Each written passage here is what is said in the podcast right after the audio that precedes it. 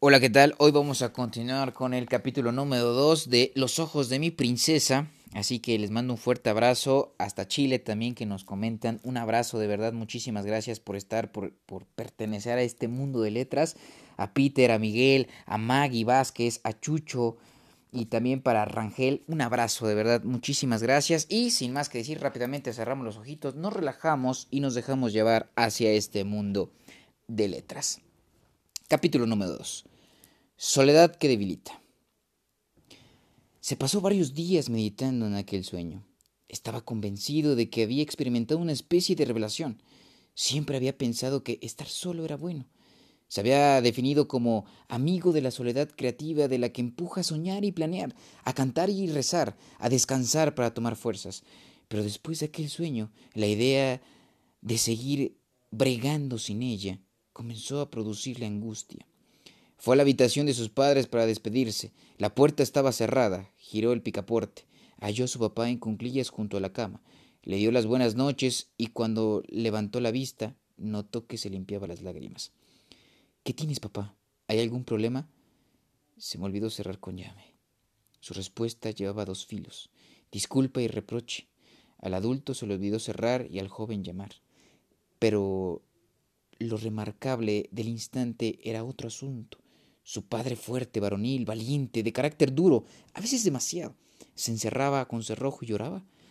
Perdona, entré sin tocar. Venía a despedirme. Hasta mañana. ¿Te sucede algo? Entonces el adulto miró a su hijo con gesto desguarnecido de toda ficción, franco, honesto. Me siento muy solo. En el rostro del padre había dolor verdadero. Ahí estaba otra vez el mismo concepto sobre el que había estado meditando. Me siento muy solo. En esas cuatro palabras se resumía la, el principal la principal problemática del ser humano, la soledad obligatoria, la indeseada, la que proviene de llevar una carga a cuesta sin tener con quién compartirla, la que se gesta en silencio después de muchos días de sembrar sin cosechar. Pensó que había descubierto un concepto valioso, el secreto para diferenciar lo que causa plenitud de lo que ocasiona pensar estriba en saber si es forzado voluntario. Todo lo forzado se convierte en coercitivo, porque atenta contra la libertad. De esa forma es nociva la dieta forzada porque no hay que comer, en contraste con la dieta voluntaria de quien felizmente busca estar más sano o el ejercicio forzado en una prisión, en contraste con el ejercicio voluntario de un atleta que se entrena de buen agrado. ¿Por qué te sientes solo, papá? A veces parece que haga lo que haga nunca es suficiente. Estamos al borde de la quiebra. Me siento muy cansado. Su padre, siempre rudo, esa noche parecía otro, físicamente empequeñecido, por creerse perdedor de una batalla que sólo él conocía, y moralmente engrandecido a causa de la humildad de quien se reconoce necesitado de afecto. La soledad debilita, susurró y después agregó, y la debilidad es peor, el peor enemigo de la humanidad. José Carlos contempló a su padre en cunclillas junto a la cama. Al verlo quebrantado, lo admiró. Quiso abrazarlo, pero permaneció quieto aquilatando la singularidad del momento. La última frase le coreaba en la mente como un eco. La debilidad es el peor enemigo del ser humano. Era un tema digno de analizarse. Él también se sentía débil, pensaba mucho en su Shesit. Desde que soñó con ella, cada noche peleaba contra el fantasma del insomnio que le susurraba al oído. No te hagas ilusiones, se fue. Te traicionó. Jamás encontrarás amor en ella. Entonces se deprimía, cobraba conciencia de las llagas invisibles de su alma y, y claro, no debía sentirse malsanamente solo, ni débil, porque tenía unos padres maravillosos y tres hermanos estupendos. Pero con esa lógica tampoco su padre debía sentirse así. Lo observó unos segundos más y se puso en cunclillas a su lado. Papá, le dijo colocando un brazo sobre su espalda. Cuentas conmigo. Voy a trabajar en tu negocio de, de, capacitación. He estado pensando que podríamos convertirlo en escuela secretarial. Eso lo levantaría. Yo podría dar clases. Sé matemáticas, pero también sé redacción y ortografía. ¿De algo servirá? Saldremos adelante. Gracias, hijo. Hizo una larga pausa. Luego agregó sonriendo. El amor fortalece. ¿Lo has notado? José Carlos asintió. A un animal herido podía salvarle la vida el apoyo de la manada o el cobijo de la madre lamiendo sus llagas. Sin duda, el amor fortalece. En esta época de prisas y competencia feroz, pensó, la gente está débil porque carece de amor. Si alguien tiene amor, cuenta con el vigor para estudiar, emprender trabajos extenuantes, laborar de sol a sol y aún dar la vida en pro de sus ideales. Al contar con una persona especial a quien abrazar, con quien compartir las alegrías y tristezas cotidianas, la debilidad y los malos sentimientos se esfuman. Salió de la recámara y se fue a la cocina. Su mamá estaba terminando de hacer la cena. También se veía débil. Entonces lo supo. Sus padres, en secreto, llevaban varias semanas disgustados. No se hablaban, no se tocaban, no se apoyaban el uno al otro. Había conflictos matrimoniales no resueltos. Por eso, los dos también ella, habían caído en una espiral de agotamiento. Mamá, es tiempo de que arreglen sus problemas. Papá está muy sensible. Ve a verlo, por favor. Enciérrense y no salgan de la habitación hasta que se hayan puesto de acuerdo. Ella giró la cara hacia la estufa y siguió cocinando. Después, al rato, mañana. Conocía a sus papás. Sabía que volverían a unirse. Habían pasado por muchas tormentas y siempre salían a flote.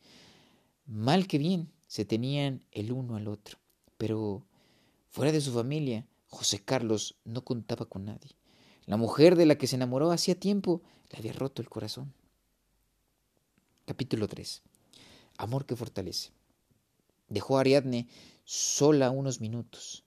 Salió al estacionamiento para caminar en círculos, pero después, movido por la incipiente lluvia que amenazaba con empaparlo, volvió al interior del restaurante. ¿Dónde fuiste? La pecosa se veía molesta. Van dos veces que te desapareces. Perdóname, amiga. Estar contigo de nuevo me produce mucha ansiedad. Eso es casi un insulto. Tu imagen está ligada a recuerdos tristes. Pues dejemos nuestra plática aquí, ¿te parece? Lo que menos quiero es causarte angustia. No, no, no, Ariadne, por favor, no digas tonterías. Extendió sus manos para tomar las de la chica. Tú eres mi amiga, mi mejor amiga. Mírame, Sabes que es verdad.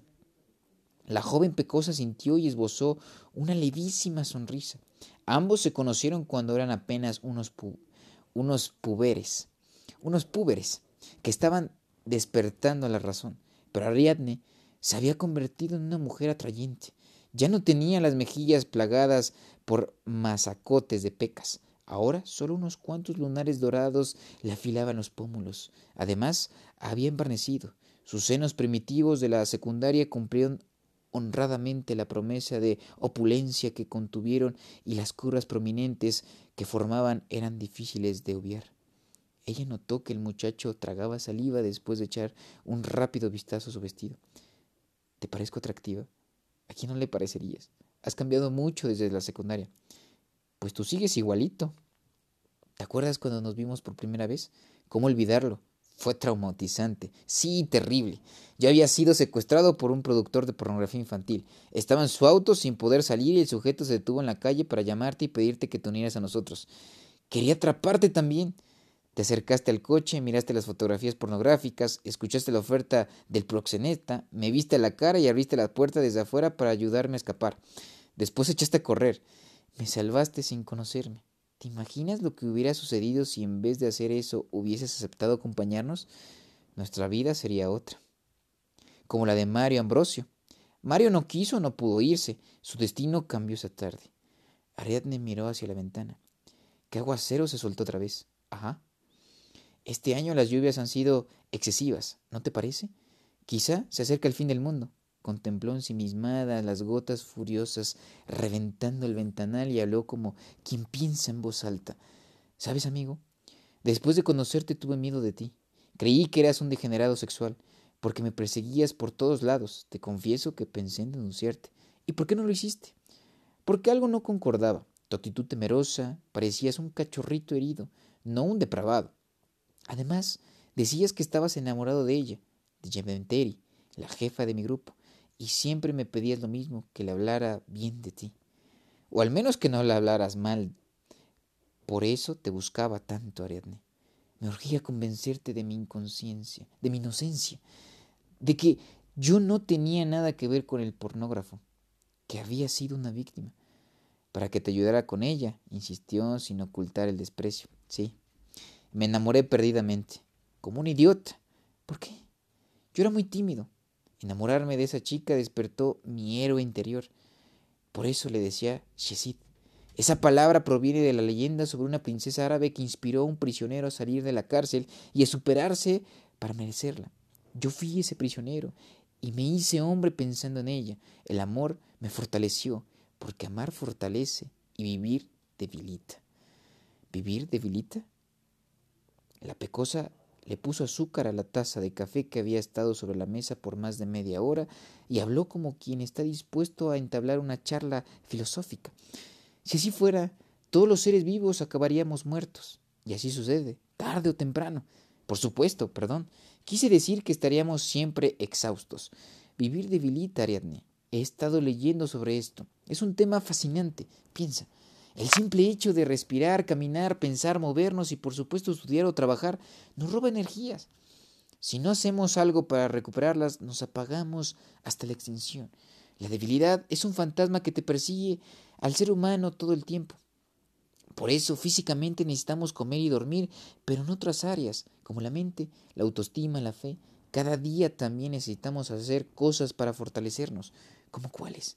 No sé. Trabajar en lo que nos gusta, hacer ejercicio, enfrentar retos, oír buena música, leer, rezar, aprender cosas nuevas, charlar con un amigo, contemplar las estrellas y amar. Sí, Ariadne. El amor nos brinda energía. El que no ama se marchita. Así que amar fortalece. ¿No es una idea fascinante? A eso le llamo la fuerza de Chesit. Ariadne tomó su taza de café y se la llevó a los labios, pero solo le dio un ínfimo sorbo, porque el líquido se había enfriado. Levantó la mano para pedir un reemplazo. El mesero se acercó. Está helado. ¿Podrías cambiármelo? Una vez consumada la renovación de la bebida, la pecosa retomó el hilo de la charla. Entiendo que necesitarás depositar tu romanticismo en una mujer de carne y hueso, pero ¿por qué elegiste a de Yementeri? Te lo voy a explicar. Hace mucho leí la leyenda de Gustavo Adolfo Becker, que describe unos ojos fascinantes con brillo fosfórico, como dos esmeraldas sujetas a una joya de oro. Durante años imaginé esa mirada y me dije, yo reconoceré a la mujer de mi vida por sus ojos. Los de Diamenteri eran así. Además, ella tenía elegancia al caminar, seguridad frente al micrófono. Al estar cerca de ella, mi cuerpo vibraba, la piel se me y mi visión se centraba en su silueta mientras todo alrededor se desenfocaba. No tienes remedio, amigo. Escúchate. ¿En qué te fijabas? Puras formas, cosas superficiales. Ni siquiera Conocías bien a esa muchacha y la proclamaste tu Shesid. Perdiste la cabeza por ella, volaste muy alto. Ya ves lo que sucedió. Te desplomaste al suelo en caída libre cuando descubriste quién era ella en realidad. Sí, aceptó. Casi me vuelvo loco.